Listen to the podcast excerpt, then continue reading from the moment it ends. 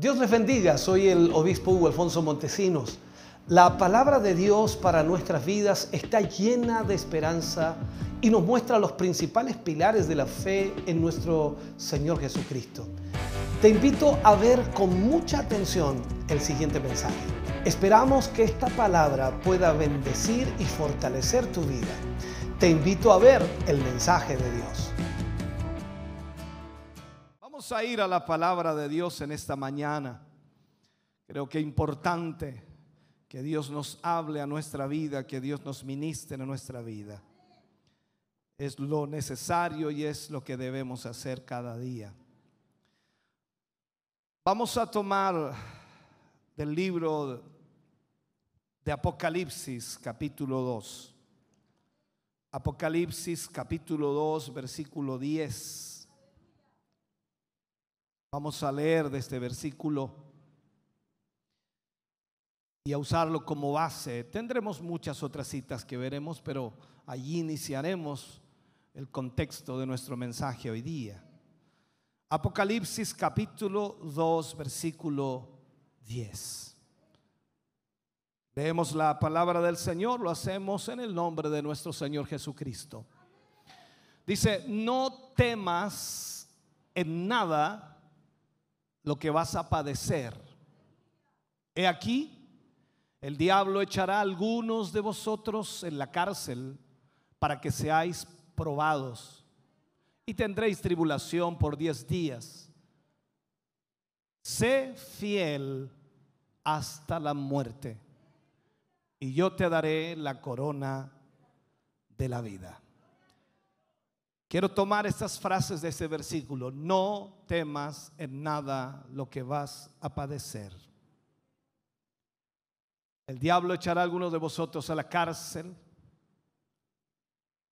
para que seáis probados. Oremos al Señor. Padre, oramos en esta hora por tu palabra. Te pedimos, te rogamos que esta palabra, Señor, que hablaremos y ministraremos a tu pueblo, primero pueda ser una palabra revelada y también entendible para tu pueblo. Que podamos conocer tu voluntad por sobre todas las cosas y que podamos, Señor, a través de esta palabra, recibir dirección a nuestra vida. En el nombre de Jesús te pedimos y te rogamos, háblanos, ministranos, enséñanos, guíanos, Señor. Que tu palabra pueda abrir nuestra mente y corazón, Señor, a tus propósitos. Y que tu palabra, Señor, pueda ser la luz, la lumbrera, como el salmista decía, a nuestro camino. En el nombre de Jesús lo pedimos y lo rogamos. Amén. Y amén, Señor. Aleluya. De ese aplauso de alabanza al Señor. Gloria a Dios. Puede sentarse, Dios le bendiga grandemente.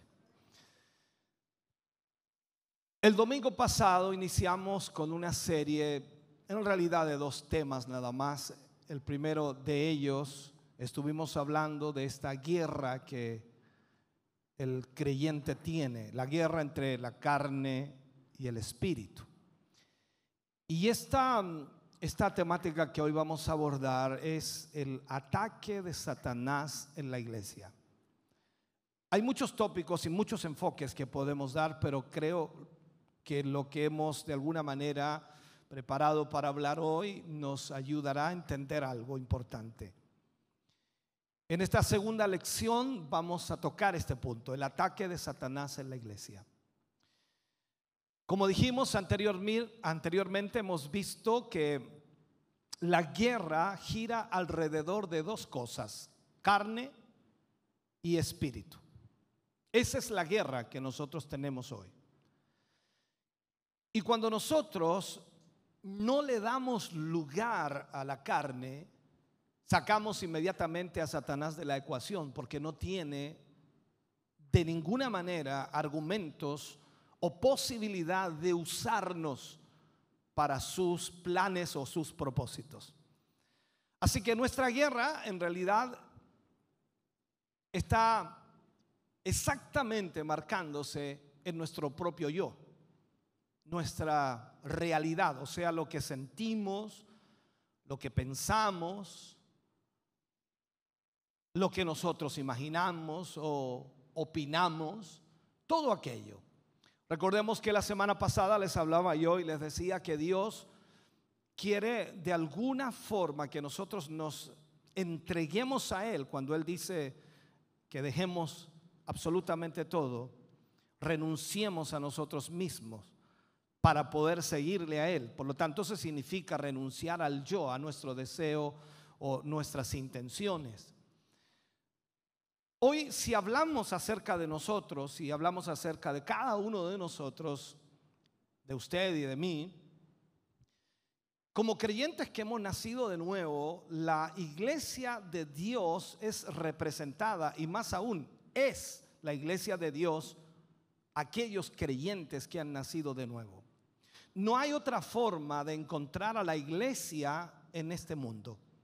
La única manera es a través de creyentes nacidos de nuevo como usted y como yo. Entonces, si nosotros no le damos lugar al diablo, como dije, entonces solucionamos esta guerra a un nivel mayor.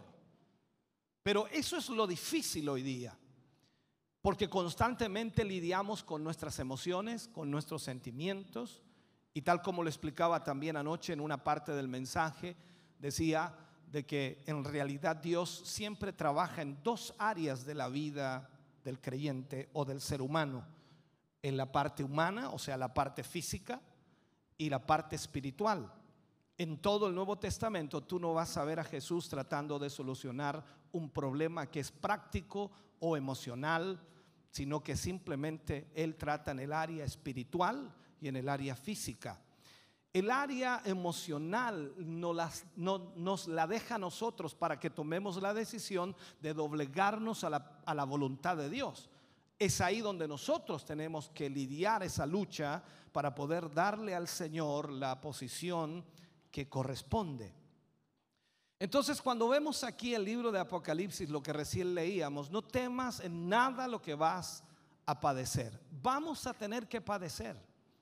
El diablo va a luchar en contra de nosotros y como decía ahí el libro de Apocalipsis, algunos van a caer a la cárcel y quizás no podamos aplicarlo de la misma manera literalmente, pero vamos a ser probados.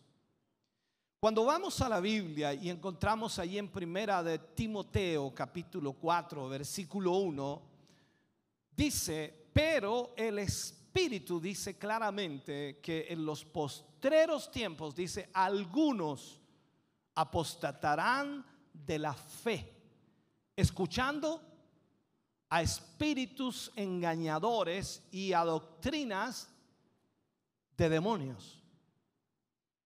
O sea, vamos viendo lo que la escritura nos muestra, lo que va a suceder. Pedro también habla en Hechos 5.3 y le dice a Ananías, recuerda esa historia del libro de los Hechos, ¿por qué? Le dijo Ananías, ¿por qué? Llenó Satanás tu corazón para que mintieses al Espíritu Santo. Si nosotros vemos entonces, la Biblia nos comienza a mostrar cuáles son las luchas y las presiones que van a haber. Marcando otra cita, podría ser Mateo 16, 8, cuando Jesús habla a los discípulos y él dice, sobre esta roca edificaré mi iglesia, hablando de él mismo, de Jesús. Sobre esta roca edificaré mi iglesia. Y él dice, y las puertas del Hades no prevalecerán contra ella. O sea, nos está diciendo que hay un poder tan extraordinario de parte de Dios para la iglesia que Él ha formado, porque la formó sobre Él, que es la roca. Por lo tanto, el infierno no podrá sobre ella. Cuando vamos entonces analizando esta escritura, estos pasajes de la Biblia, la primera mención escritural de la iglesia está unida a, la enseñanza del intento de Satanás de prevalecer contra ella, de doblegar a la iglesia a sus deseos y pasiones, a sus anhelos.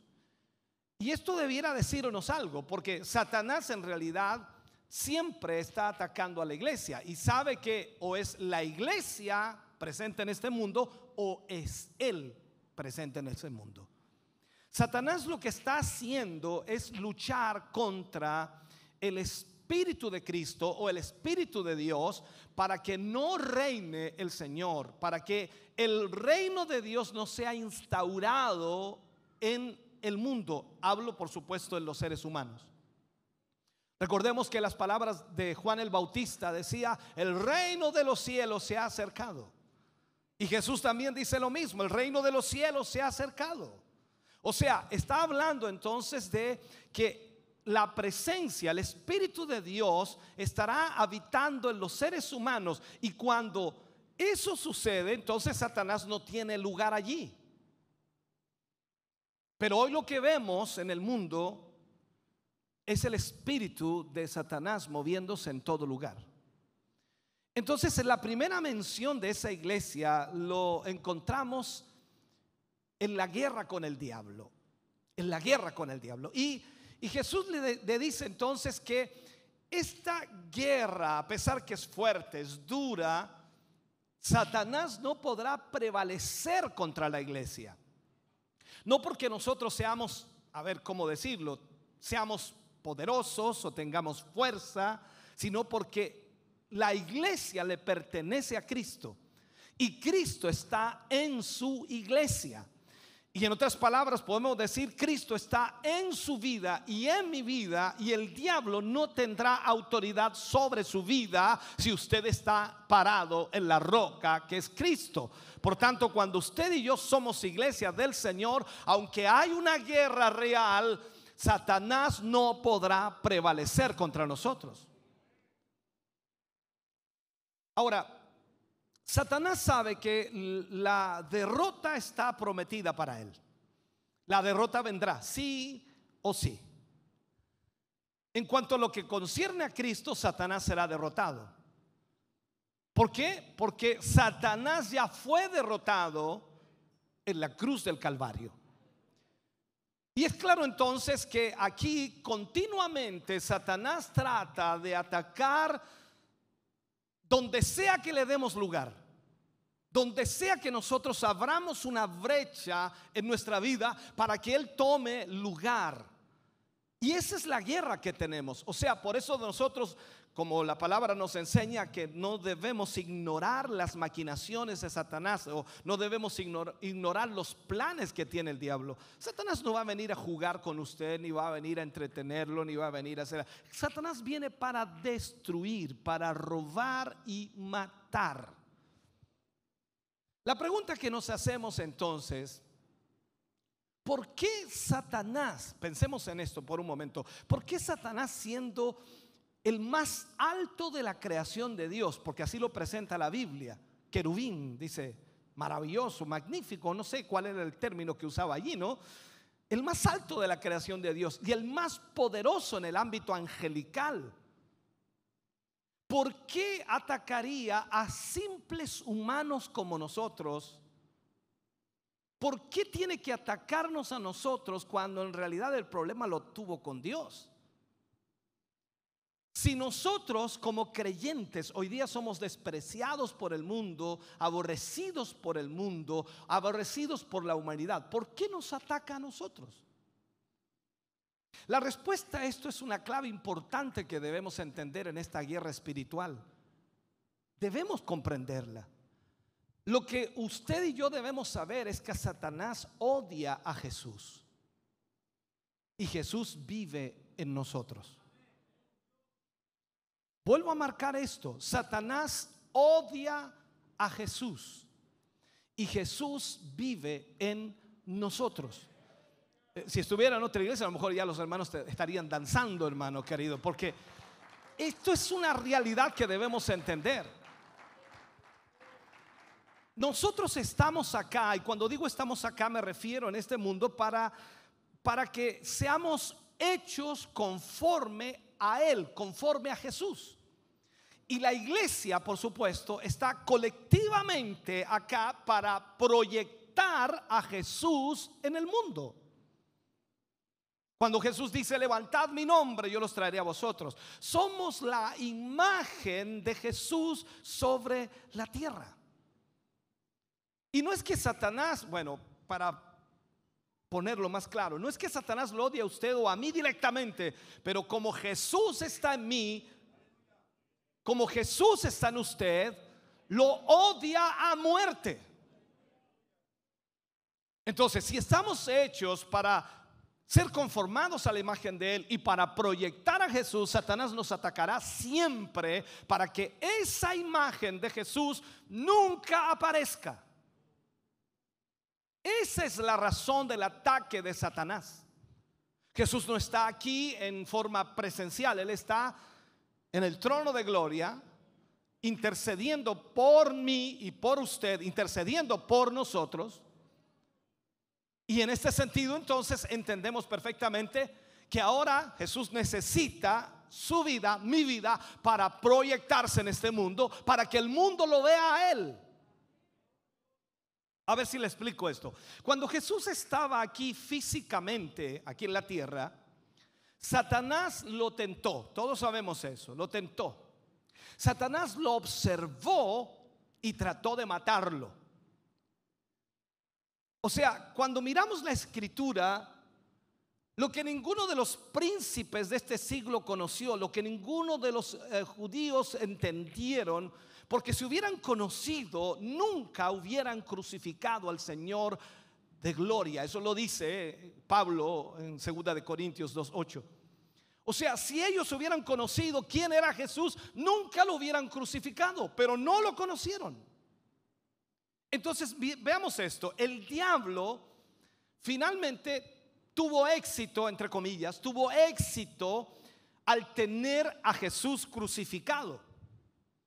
Pero Satanás allí terminó siendo el más grande perdedor de la historia, porque lo que causó la crucifixión de Cristo no fue lo que Satanás hizo, sino fue el pecado de la humanidad. Y cuando Cristo fue crucificado, usted y yo hemos sido lavados y redimidos por esa sangre derramada y el Señor nos dio la victoria con su muerte.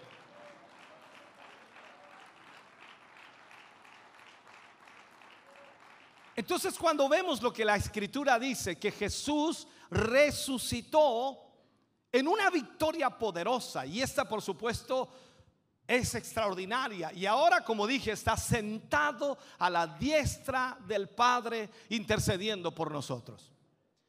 Entonces el diablo, el diablo fue incapaz de tocar el cuerpo físico de nuestro Señor Jesucristo. Fue incapaz. Desde el momento que Él resucitó, no pudo tocarlo más.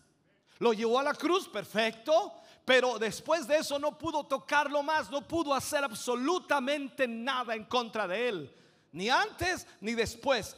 Entonces cuando él estuvo en la cruz, Jesús estuvo en la cruz, Satanás pensó que había logrado la victoria, pero fue derrotado en esa cruz. Aleluya. Entonces como Satanás no puede tocar ahora a Jesús, entonces ¿qué hace? Él se voltea y en venganza va al cuerpo espiritual del Señor aquí en la tierra. Ese cuerpo espiritual que fue comprado, lavado, redimido por la sangre de Cristo se llama iglesia, la iglesia de Jesucristo, la iglesia del Señor Jesús, la iglesia que fue comprada a precio de sangre. O sea, usted y yo somos la iglesia del Señor y Satanás se vuelve para atacarnos a nosotros porque a Jesús no puede tocarlo. Usted y yo sabemos por una cosa lógica, la única manera de afectar al cuerpo es atacando la cabeza. ¿O es al revés? ¿Sabe increíblemente la manera de atacar a veces de Satanás es así? Él ataca al cuerpo para dañar la cabeza. Esto es una cosa que Satanás está haciendo hace mucho. Entonces entendamos, para afectar la cabeza, que es Cristo, ¿qué es lo que hace? Ataca al cuerpo, que es la iglesia. Ahora, de este modo entonces nosotros podemos entrar a la comunión con el sufrimiento de Cristo. Pablo también habló mucho acerca de esto. Él decía que sufría y padecía como Cristo padecía. En Filipenses 3.10 eh, Pablo habla acerca de esto, también lo hago en Colosenses de la misma manera. Y cumplo en mi carne, dice, lo que falta de las aflicciones de Cristo por su cuerpo, que es la iglesia. Entonces aquí es donde debemos aprender cómo Satanás trata hoy día y cómo va de alguna manera a revelar el significado de muchos eventos aparentemente sin relación uno con otro, pero que es una estrategia del enemigo para dañar el cuerpo y la finalidad principal es dañar a la cabeza que es Cristo. Una de las cosas que debemos entender que el asiento de Satanás o su trono, el lugar donde habita Satanás, esto es impresionante, no está localizado ni en el cielo ni tampoco en el infierno. Yo sé que nuestra terminología cristiana siempre decimos si el diablo está en el infierno. No, no está en el infierno. La Biblia no dice eso. Lo extraemos quizás o lo decimos porque dice que las puertas del Hade o las puertas del infierno no prevalecerán contra la iglesia, pero Satanás no está en el infierno. Y cuando vamos a la palabra de Dios, encontramos identificado que Satanás increíblemente es mencionado que su trono está en la iglesia. Escucha bien esto. Apocalipsis capítulo 2, versículo 12 y 13 dice, escribe el ángel a la iglesia de Pérgamo. Eso lo leemos allí. El que tiene la espada aguda de dos filos dice esto, yo conozco tus obras y donde moras, donde está el trono de Satanás. ¿Me está siguiendo? Pero retienes mi nombre y no has negado mi fe, ni aun en los días en que Antipas, mi testigo fiel, fue muerto entre vosotros, donde mora Satanás. Dos veces marca eso. A nosotros nos asombra porque yo debo creer en la palabra de Dios. Y cuán asombroso es que su cuartel no está en una cantina de mala muerte, en una casa de mala fama, por decirlo, y usted entiende a lo que me refiero, o a un lugar de apuestas, un casino, un lugar vulgar, no está en un templo pagano o en una prisión. El trono de Satanás está en la iglesia. Y ahí descoloca toda nuestra teología y todo nuestro conocimiento y nos desbarata todos los argumentos que podamos tener. Apocalipsis nos habla mucho de esto y, nos dice que su doctrina también se encuentra en la iglesia. Apocalipsis 2.24 menciona eso. O sea que su doctrina, la doctrina de Satanás, también se encuentra en la iglesia. Entendamos esto. Satanás sabe perfectamente bien que si él puede detener a la iglesia, entonces él gana el conflicto de los siglos. Satanás trató de detener a Jesús, no pudo. Satanás está tratando de detener a la iglesia. Y digo, por la palabra de Dios, no podrá. Pero no puedo hablar en general. No puedo hablar en todo lo que se llama iglesia. No puedo hablar en todo lo que tiene letrero de iglesia. No puedo decirlo de esa manera. ¿Por qué? Porque Satanás está ganando ventaja dentro de la iglesia. Y esa es la razón por la cual Dios está diciéndote a ti y a mí que estamos en una unión con Él, que estamos en esa comunión con el Señor, que debemos edificar la iglesia. O sea, lo que nosotros debemos hacer es observar y ver lo que la Biblia enseña, lo que la Biblia dice y edificar la iglesia de acuerdo al patrón bíblico, de acuerdo a lo que Dios establece para la iglesia.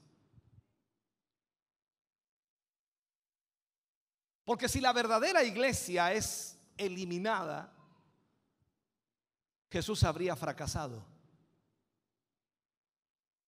¿Sabe? El Espíritu Santo habría sido vencido si la iglesia es eliminada.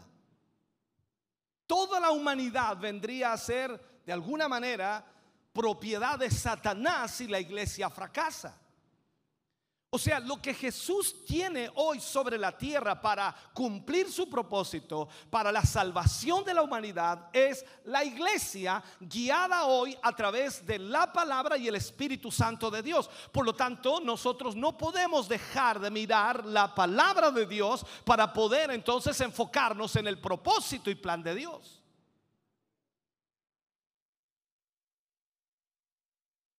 Ahora, Yo creo que hemos enfrentado un montón de ataques del enemigo y es verdad, y cada día vamos a seguir enfrentando ataques y más ataques. Y eso no va a parar, no se va a detener. Por eso la escritura dice también que debemos aprovechar bien el tiempo porque los días son, son malos. Dios tiene tanta gracia sobre nosotros que Él nos cerca, tal como lo hizo con Job. Recuerde usted eso. Satanás se, coló entre los ángeles de Dios y se fue enojado y tenía, ah, como dicen algunos, así una vena con, con, con Job. ¿Por qué? Porque Job servía a Dios, porque Job era justo y lógicamente quería Satanás que Job no hiciera eso. Pero Dios lo tenía cercado. Tú y yo no somos perfectos. Pero Él nos tiene cercados. Tú y yo tenemos muchas falencias, muchos errores, pero Él nos tiene cercados. Tú y yo vamos camino a la perfección y cada día Dios a través de su palabra nos va enseñando lo que debemos hacer y lo que no debemos hacer. Y mientras eso sucede, Satanás lo único que quiere hacer es destruirnos, pero Él nos tiene cercados. La gracia de Dios está sobre ti y sobre mí. Si Satanás pudiera, si Satanás pudiera agarrarte y destruirte, si él pudiera hacerlo, ya lo habría hecho. Pero ¿por qué no ha podido hacerlo? Porque él nos tiene cercado.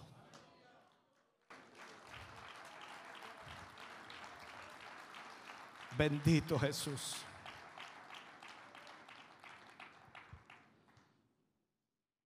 Mucho de lo que se llama hoy iglesia tiene muy poco parecido al punto de vista bíblico de la iglesia. Nosotros no podemos tratar de, de hacer lo que fue la iglesia primitiva en cuanto a lo externo, a en qué lugar se reunían, el tipo de lugar donde lo hacían. No, no, no es eso lo que debemos mirar, es lo que la iglesia era en sí con la presencia de Cristo. Cuando Jesús habla a los discípulos, dice, amaos los unos a los otros. Amad al prójimo como a ti mismo. Amad aún a los enemigos. No os venguéis el uno al otro soportaos los unos a los otros. Sean uno como yo y el Padre somos uno. O sea, estamos hablando de lo que la iglesia debe ser. Satanás solo necesita pelear contra aquello que es la genuina iglesia. Escuche bien lo que le voy a enseñar. A Satanás le va mejor en una iglesia falsa que no representa a Cristo que en un bar de perdición. Porque una iglesia que no representa a Cristo, que no puede amarse entre sí, que no puede respetar a su hermano, que no puede amar a su enemigo, que no puede perdonar, que no puede tener misericordia, que no puede tener bondad, que no puede tener todos aquellos puntos los cuales la palabra de Dios nos enseña que debiéramos ser, entonces Satanás dice, aquí está la mía, aquí es donde yo desbarato todo.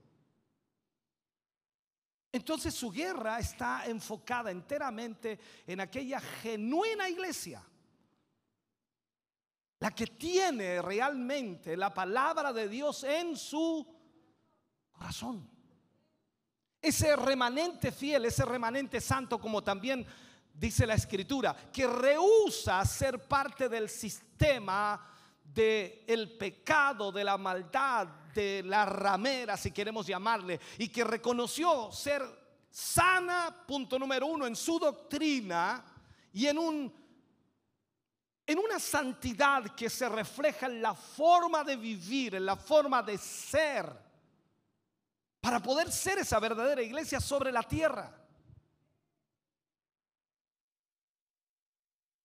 Ahora, hay muchas cosas que podríamos ver y analizar. Hay perspectivas, hay realidades. Eh, depende con la, la, óptica o el lente que miremos. Y a veces nosotros nos arraigamos a muchas cosas que no tienen nada que ver con la doctrina o nada que ver con la palabra.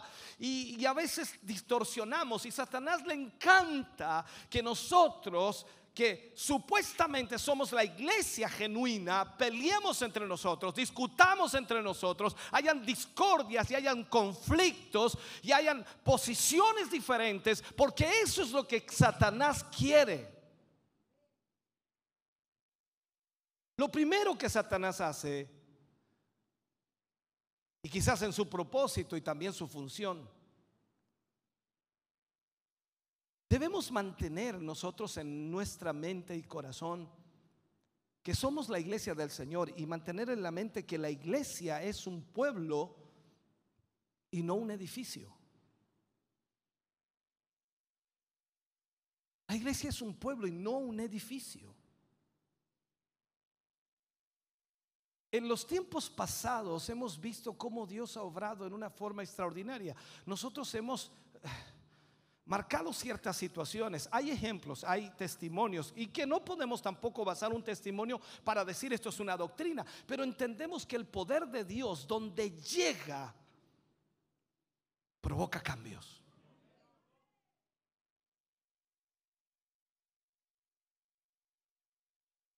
Y cuando yo entiendo que el poder de Dios es mucho mayor que el poder de las tinieblas, no importa dónde estemos, no importa dónde alabemos a Dios. Mientras nosotros tengamos la luz de Dios y la palabra de Dios y vivamos de acuerdo a esa palabra, Dios se va a glorificar y va a hacer cambios y estragos en las vidas de hombres y mujeres porque Dios tiene el poder para hacerlo. No es un tópico doctrinal, sino que entendamos lo que Dios puede permitir.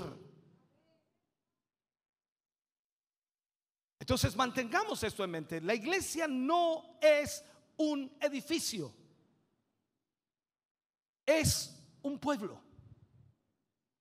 Efesios capítulo 2, versículo 19 al 22, solamente parafraseando, nos dice, sois juntamente edificados para morada de Dios en el Espíritu. Somos la morada de Dios en el Espíritu. O sea, el propósito de la iglesia se encuentra en este versículo. El ser morada de Dios. Un lugar donde Dios pueda vivir. Un lugar donde Dios pueda vivir. 24/7. Vive Dios allí en tu vida. Porque tú eres morada de Dios, no es un alquiler, no, no lo arrendó por una noche, no, Él vino para vivir en ti. 24/7, te levantas con Él, caminas con Él, trabajas con Él, te acuestas con Él, Él vive en ti.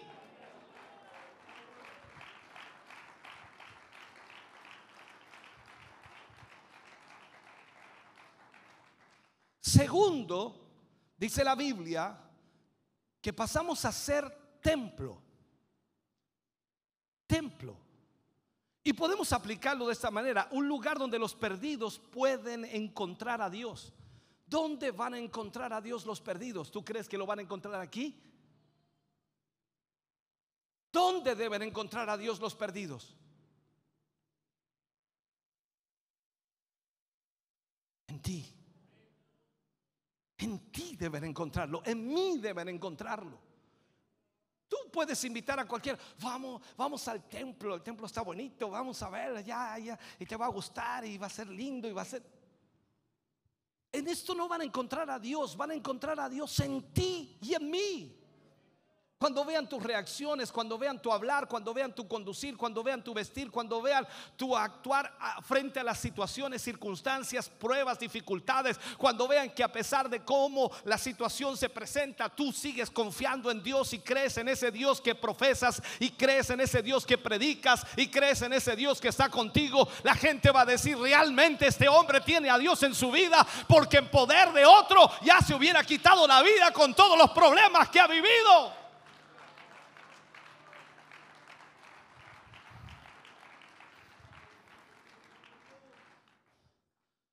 Si tú ves y vemos en la Biblia, Jesús, todos lo sabemos, Jesús estuvo aquí en carne.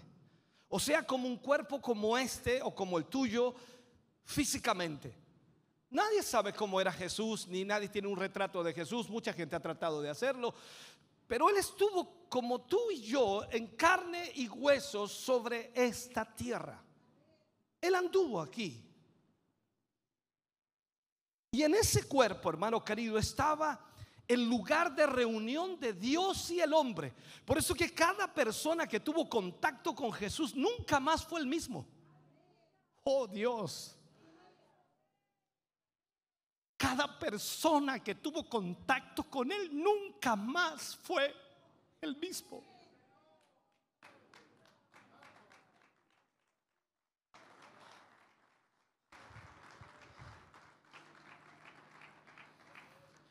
Entonces cuando vemos esa realidad, hermanos queridos,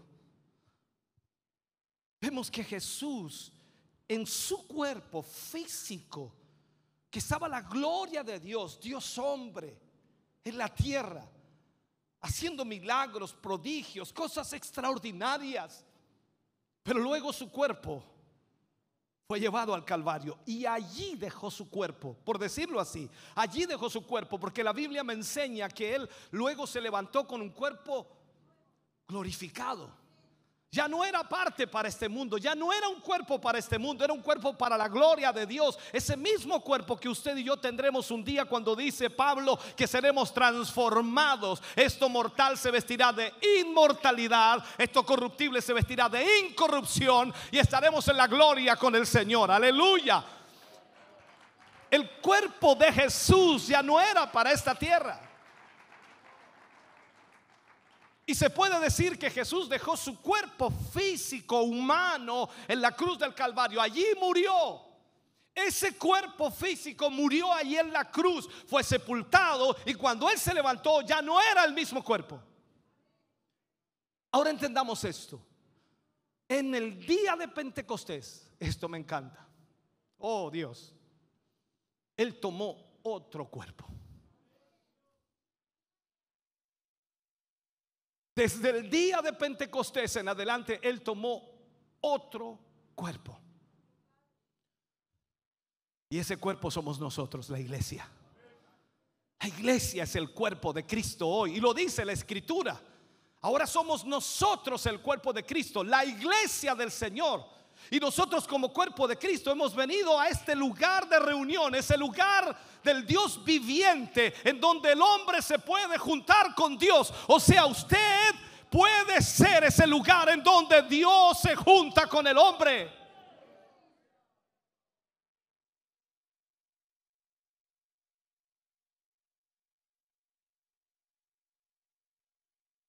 La Biblia nos dice que esa es una posición de santidad. Por eso Él dice, sed santos porque yo soy santo.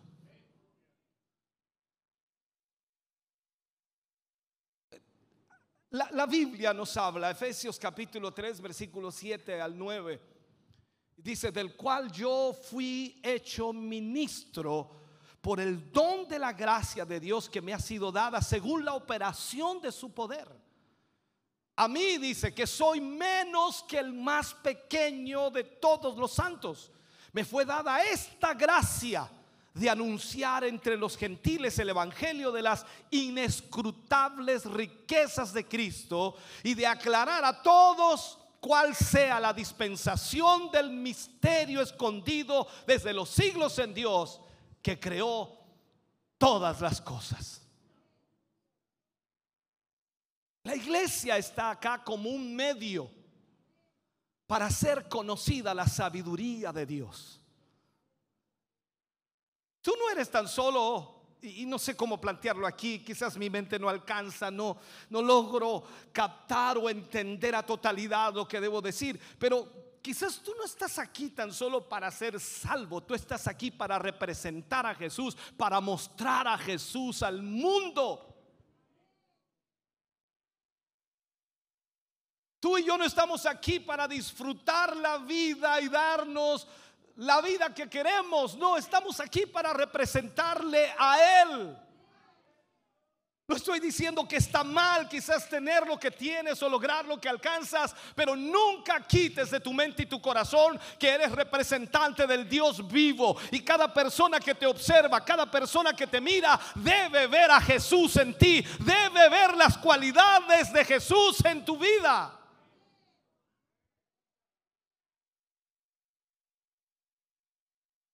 La iglesia debe ser el modelo ejemplar de Dios al mundo espiritual. Al mundo espiritual. Yo no sé si alguna vez te ha sucedido, pero has llegado a lugares y te has juntado con personas que tienen espíritus demoníacos, que están influenciados por espíritus de demonios. Y apenas tú llegas allí, esos, esos espíritus se manifiestan a través de la molestia, la rabia, el enojo, palabras, discusiones. Y tú no has hecho nada, todavía ni has abierto tu boca. Pero la sola presencia de Cristo allí comienza a incomodar a las tinieblas. La sola presencia de Cristo en tu vida comienza a incomodar al diablo.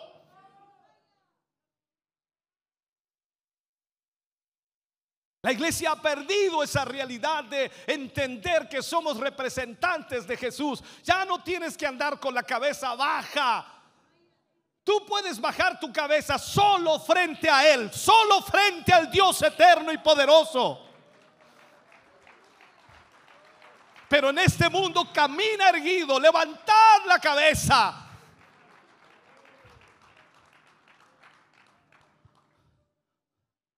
Bendito Jesús. Tú y yo, hermano querido, somos un medio. ¿Y cómo poder explicarlo? No tengo, como dije, las palabras adecuadas. Somos el medio para dar gloria a Dios en esta tierra. En algún momento de tu vida alguien tendrá que acercarse a ti y tendrá que decir, ¿sabes qué? Yo, mira, yo no entiendo qué es lo que tienes, no sé lo que, lo que tienes en ti, pero ¿sabes qué? de verdad admiro, admiro lo que haces. Él no sabe qué hacer, no sabe qué decir, pero tú le dirás, lo que pasa es que yo tengo a Jesús y Él me ayuda y el único que merece gloria aquí se llama Jesús. Aleluya. Oh, gloria a Dios. La iglesia, hermano querido, es un recipiente de hombres y mujeres talentosas porque Dios lo estableció de esa manera. Dice que él mismo, él mismo constituyó a unos apóstoles, a otros profetas, a otros evangelistas, a otros pastores y maestros. La iglesia es el recipiente de hombres talentosos. Tú no tienes que menoscabarte ni tampoco pensar que no eres nada es que yo no soy nada. ¿Cómo que no eres nada si Cristo está en ti? Tú vales un precio alto que nada en este mundo puede pagar. Tú eres una perla preciosa para Dios. Tú eres lo más preciado para Dios, para el Rey de Reyes. Él te compró a precio de sangre, bendito Dios. La iglesia entonces es el recipiente de este tipo de hombres. Y es al mismo tiempo un medio para perfeccionar a los santos a través de todos estos hombres que Dios ha llamado y al mismo tiempo para hacer la obra del ministerio. Es un medio para edificar el cuerpo de Cristo, bendito Dios. Es un medio de producir unidad de la fe, de traer madurez, de traer estabilidad en la verdad de Dios. Es un medio al mismo tiempo de incrementar el tamaño y la espiritualidad del cuerpo de Cristo. Cada día que nos reunimos aquí para recibir palabra de Dios, nuestra espiritualidad debe ir creciendo. Porque vamos entendiendo la magnitud, los alcances que tiene el poder de Dios para nuestra vida. Entendamos esto. Veamos lo que dice Efesios 4:16. Veamos esto. Dice, de quien todo el cuerpo, ¿cuál es el cuerpo? La iglesia, de quien todo el cuerpo, bien concertado y unido entre sí. Esto es como si tomémonos de las manos, que estamos unidos, hermano querido. Más allá de eso, unido entre sí por todas las coyunturas que se ayudan mutuamente según la actividad propia de cada miembro, recibe, ¿qué cosa? Su crecimiento para ir edificándose en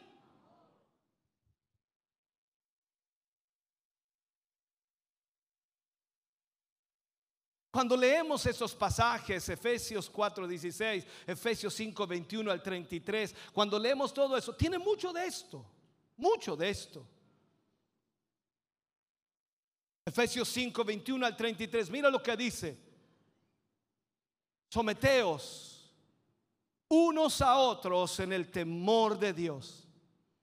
Y mira lo que aconseja. Las casadas, hay casadas aquí.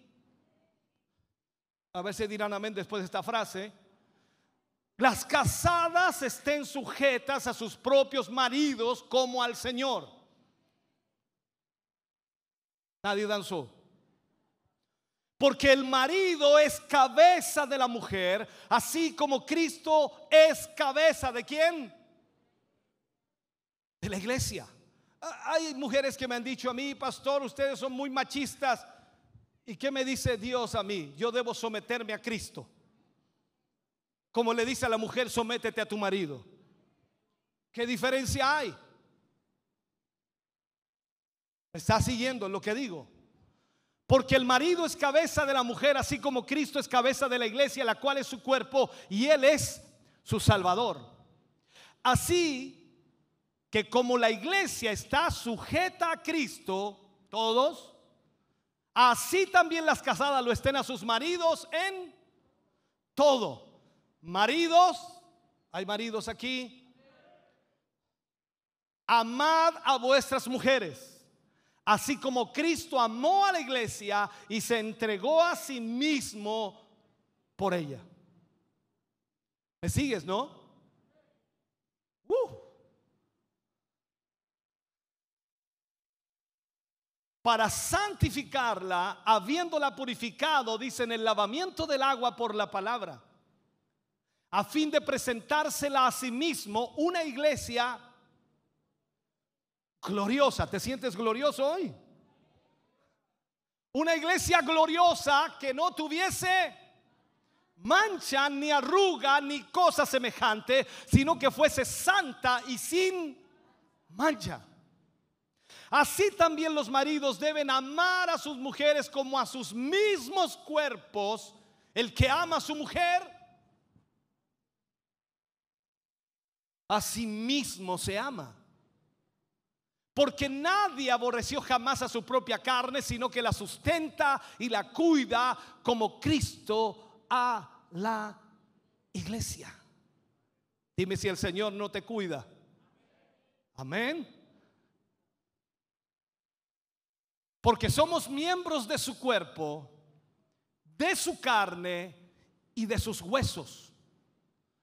Por esto dejará el hombre a su padre y a su madre y se unirá a su mujer y los dos serán una sola carne. Grande es este misterio, más yo digo esto respecto de Cristo y de la iglesia. Por lo demás, cada uno de vosotros ame también a su mujer como a sí mismo y la mujer respete a su marido. ¿Por qué hace esto Pablo? Sin duda, hablando también como un consejo a los maridos, a las esposas, pero aplicándolo al sentir de Dios. Dios ama a su iglesia. Y todo lo que Pablo allí pone y nos enseña es para que nosotros entendamos la relación que debe existir entre Cristo y la iglesia. Estamos unidos con Cristo, entrelazados. Pasamos a ser uno solo, ya no eres tú, como Pablo decía, ya no vivo yo, mas Cristo vive en mí. Cuando vemos toda la palabra de Dios, en Hechos capítulo 12 aparece la, la novia para Jesús. En Efesios vemos que la iglesia debe ser la novia de Cristo. En Hechos 12, 12 nos, nos muestra que ella debe compartir la oración unida, o sea, estar unidos en oración. En Primera de Corintios encontramos que su trabajo es la disciplina de los santos. En Mateo 18, versículo 15 al 17, en Primera de Corintios 6, 1 al 5, no lo vamos a leer, solamente lo estoy dando como referencia. Se establecen las diferencias entre creyentes.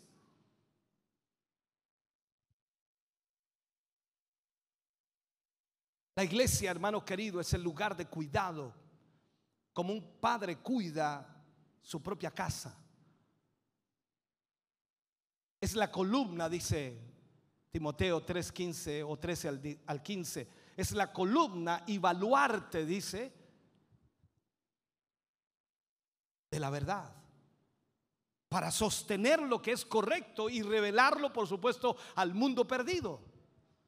La escritura dice que somos la luz del mundo. Y el mundo está en tinieblas. Así que imagínate una luz en medio del mundo. Se va a ver de donde sea porque hay tinieblas afuera. La iglesia es un lugar donde podemos cantar, donde podemos alabar a Dios, donde podemos exaltar a Dios, Usted es la iglesia. Por lo tanto, usted no puede andar triste por la vida. Usted debe cantar, debe alabar a Dios, debe exaltar al Señor. Cuando vaya al trabajo, váyase cantando y alabando a Dios. Algunos no lo hacen cantando a voz en cuello, lo hacen susurrando en su mente, en su corazón, pero lo están haciendo y Dios lo está recibiendo arriba, porque eso es lo que debemos hacer. La iglesia debe ser un lugar para cantar y alabar a Dios.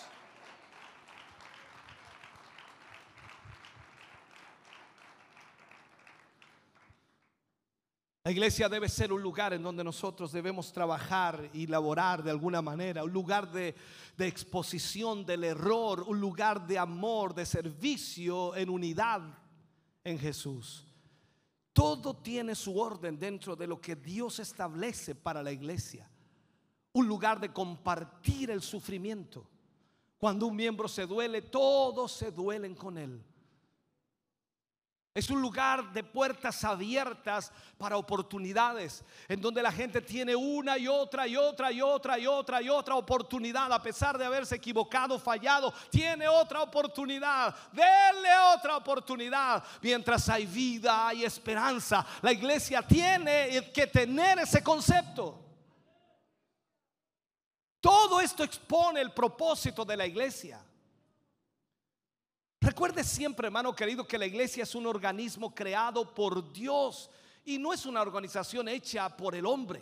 Las organizaciones hechas por el hombre tienen régimen, tienen normas, tienen reglas y muchas veces son inflexibles. Cuando hablamos de Dios y su iglesia, Dios es un Dios de misericordia, aunque Él también trae juicio sobre aquellos que permanecen en el error. Pero sin duda cuando hay un corazón contrito y humillado, Dios no lo desprecia. Todo dependerá de la actitud que tenga aquel que ha fallado. Si Él se arrepiente, Él lo perdona Oh, bendito Dios.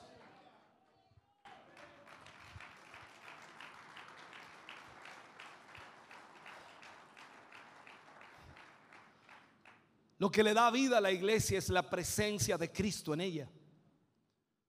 Todo lo que el hombre pueda hacer, aunque tenga muy buenas intenciones, son solo sustitutos para lo que Dios desea. Ahora, Satanás va a hacer todo lo que pueda para detener a la iglesia de la obra que Dios ha indicado que hagamos. Hay ataques que Satanás siempre está haciendo, ataques principales que de una u otra manera suceden.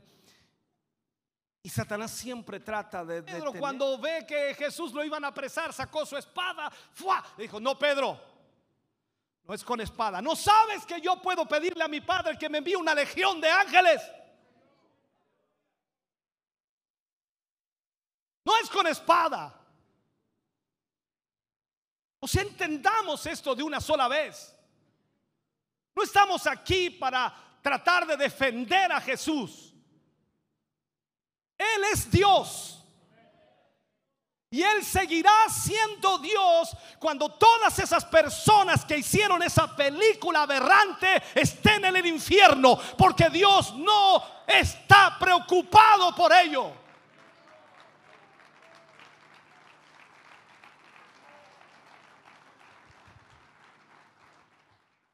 Vuelvo a insistirte, el ataque exterior no le hace daño a la iglesia. Que pongan, vuelvo otra vez a la misma asunto, que pongan o no una bandera cristiana en la famosa, la convención constituyente que no ha avanzado ni un centímetro en todos estos meses, no hace daño a la iglesia evangélica. La iglesia evangélica tiene que seguir haciendo lo que siempre ha hecho, mostrar a Cristo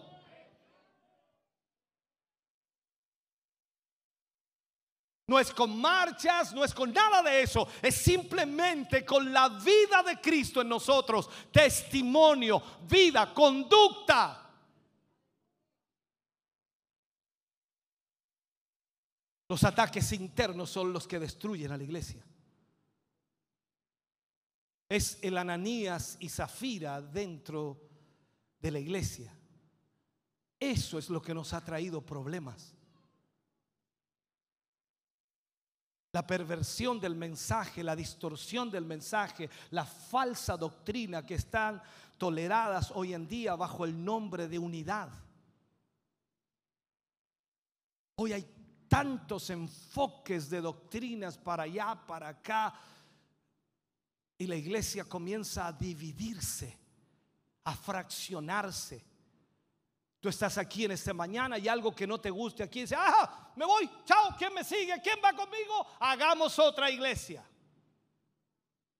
Y eso es sucesivamente lo mismo en todas partes.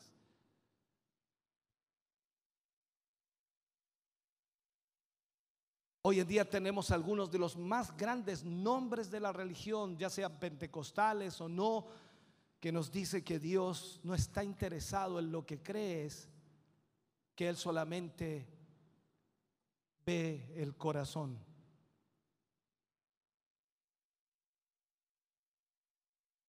Satanás va a usar cualquier medio de agregar o sustituir o sustraer para evitar la verdad de la palabra de Dios. Recuerda en Génesis lo que le dijo la serpiente Satanás a través de la serpiente a Eva. ¿Con qué Dios os ha dicho? Con que Dios les dijo, pero sabe Dios. Esas fueron sus primeras palabras. Eso fue lo que causó inmediatamente el que el hombre comenzara a dudar de Dios. Y, y, Satanás ha encontrado muy poca razón para cambiar su método. ¿Por qué? Porque le ha funcionado.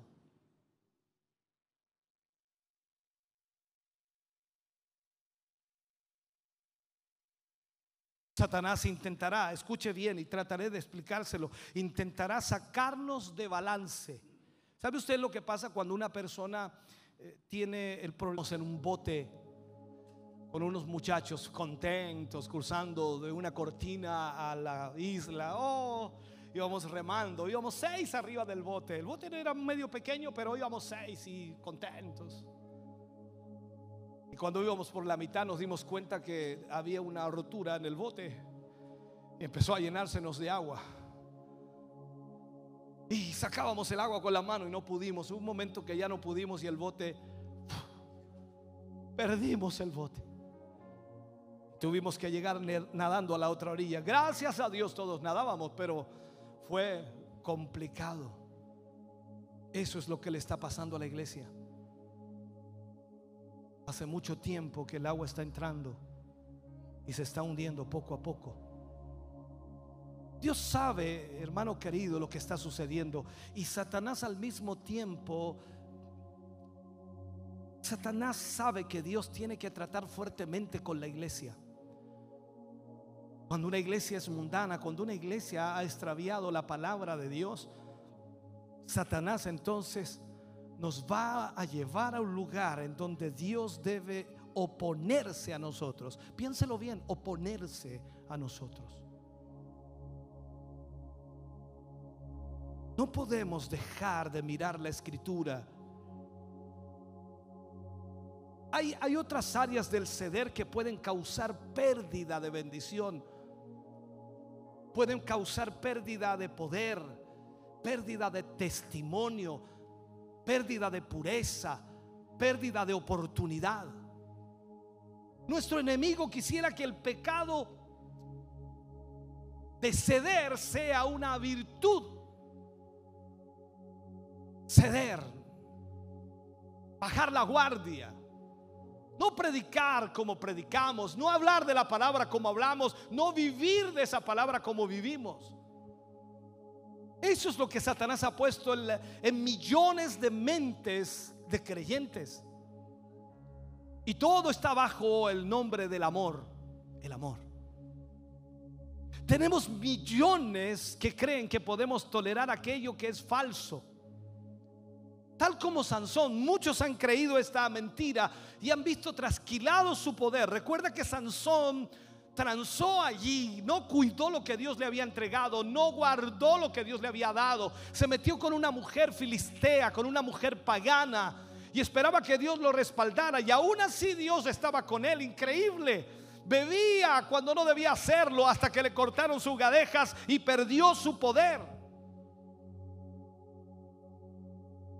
Y cuando tú ves en la iglesia que entra ese espíritu de desunión, de divisiones, wow la iglesia está en peligro.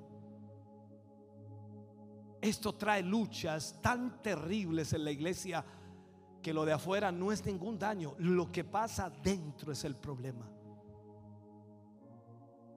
Dios enseña fuertemente en toda su palabra la separación que debemos tener del el error, la separación de, de la doctrina del error que existe hoy día. Y cuando hablamos de la doctrina del error, ¿cómo saberlo? En la práctica se ve. Cuando tú ves a cristianos que odian, cristianos que hablan, que murmuran, que pelan a los demás, que hablan terriblemente de la iglesia, entonces estamos hablando de una situación terrible en la cual lamentablemente Satanás está ganando ventaja en ellos. Al mismo tiempo ha permitido que una variedad de iglesias locales satisfaga muchas necesidades de diferentes tipos de gente. Por eso hoy día, hoy día hay iglesias para todo tipo de gente. Tú vas donde te acomoda.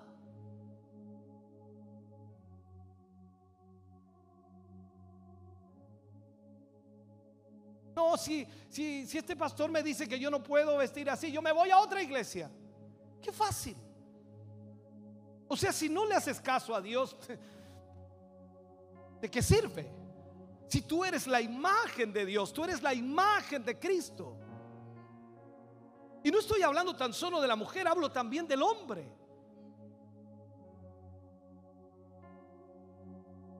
Satanás ha presionado para que haya divisiones en la iglesia, para que haya divisiones en aquellos que son salvos, en aquellos que han recibido la salvación a través de la sangre de Cristo. Y ha provocado divisiones sobre asuntos básicos. Y más aún, podría decir, asuntos más bien personales, o sea, de personalidad. Se crean divisiones por sentimientos, sentimientos personales. Se crean divisiones por amistades personales,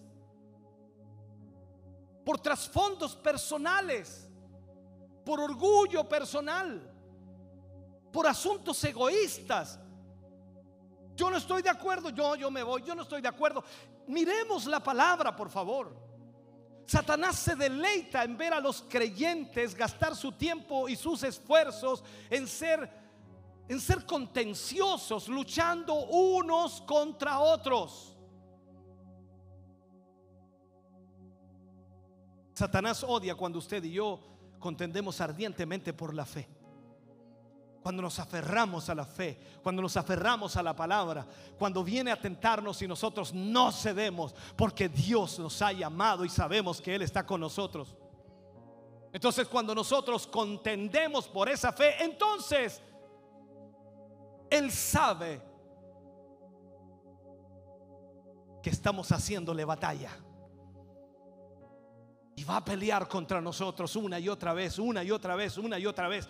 Hay creyentes que no van a tener nunca ningún problema. Y digo entre comillas creyentes porque ya se han desviado enormemente en su conducta, en su vida, en su testimonio. Ya no son lo que eran. Y, y de alguna manera Satanás no va a ir contra ellos. Pero cuando tú contiendes por la fe, te mantienes firme y sólido, Satanás te va a atacar con todo.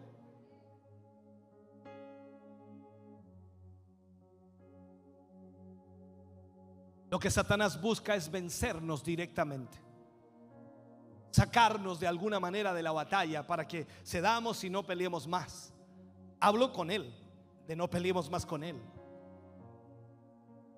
Ponernos en un lugar en donde Dios tenga que juzgarnos por nuestro pecado, por nuestra maldad. Ponernos en guerra unos con otros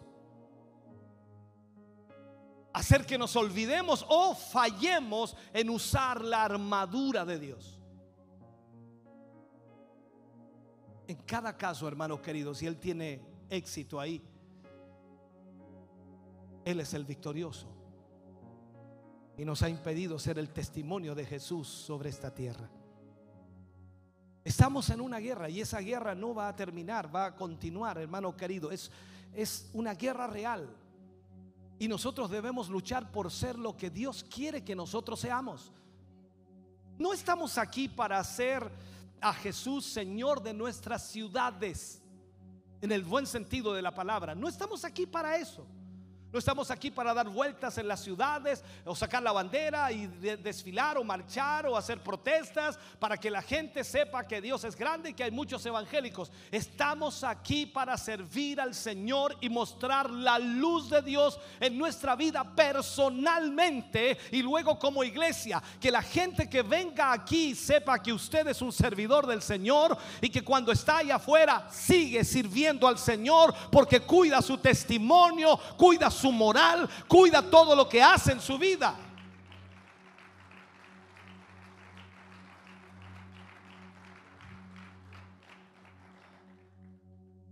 Termino con esta frase. Estamos aquí para hacer lo que Dios quiere que seamos. Y si somos lo que debemos ser, entonces haremos lo que se supone que debemos hacer. Tú y yo tenemos una gran responsabilidad. Satanás atacará con todo a la iglesia, con todo, con furia.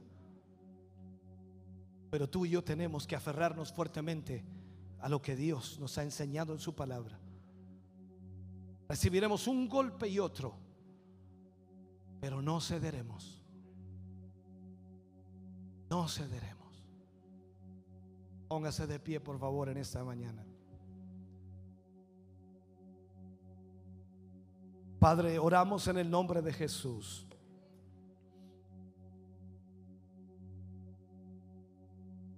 Nos hemos tomado el tiempo, Señor, para explicar lo más claramente posible este tema. Hoy tu palabra, Señor, nos ha hablado en diferentes áreas, enfocándonos lo que somos, enfocándonos, Señor, la lucha y la dificultad que enfrentamos y enfocándonos, enfocándonos lo que podemos ser. Señor, yo te pido, Señor, que tu Espíritu Santo nos ayude hoy. Que esta palabra no pase, Señor, como una más. Despierta a tu pueblo, despierta a tus hijos. Que estén atentos, Señor. Todo comentario nocivo, todo comentario dañino hacia tu obra, Señor. Que ellos puedan orar que ellos puedan pedir, Señor, que tu mano se mueva. Tal como lo dijimos en el mensaje, no somos perfectos, fallamos, nos equivocamos, cometemos errores, Señor. Pero no hay duda, mi Dios, que tú nos has guardado y queremos hacer tu voluntad. Queremos vivir bajo tu palabra, Señor. No bajo pensamientos humanos, sino bajo tu palabra. Revélate a nuestra vida, revélate, Señor, a nuestro corazón y muéstranos tu voluntad. Por sobre todas las cosas que podamos vivir para ti, que podamos hacer y cumplir tu propósito. Padre, bendigo a tu iglesia. Bendigo a tus hijos que hasta hoy, Señor, están aquí luchando, que hasta hoy se han enfrentado, Señor, a cientos de dificultades, pero aún así están aquí. Y que aunque han cometido errores como yo, Señor, muchas veces hemos visto, Señor, cómo tú nos tienes cercados y guardados. Y aunque el diablo lo único que busca es destruirnos, Señor, solo tu gracia nos ha sostenido hasta hoy. Señor, sea tu presencia y tu Espíritu Santo guiándonos en todas las áreas de nuestra vida. Lo pedimos, lo rogamos en el nombre glorioso de Jesús. Amén. Y amén, Señor. De ese aplauso de alabanza al Señor. Aleluya, adoramos al Señor. Estamos contentos de que hayas visto y escuchado este mensaje. Creo con todo mi corazón que Dios le ha bendecido. Quiero invitarles a suscribirse a mis redes sociales, donde tenemos contenido que le ayudará a alimentar su vida espiritual.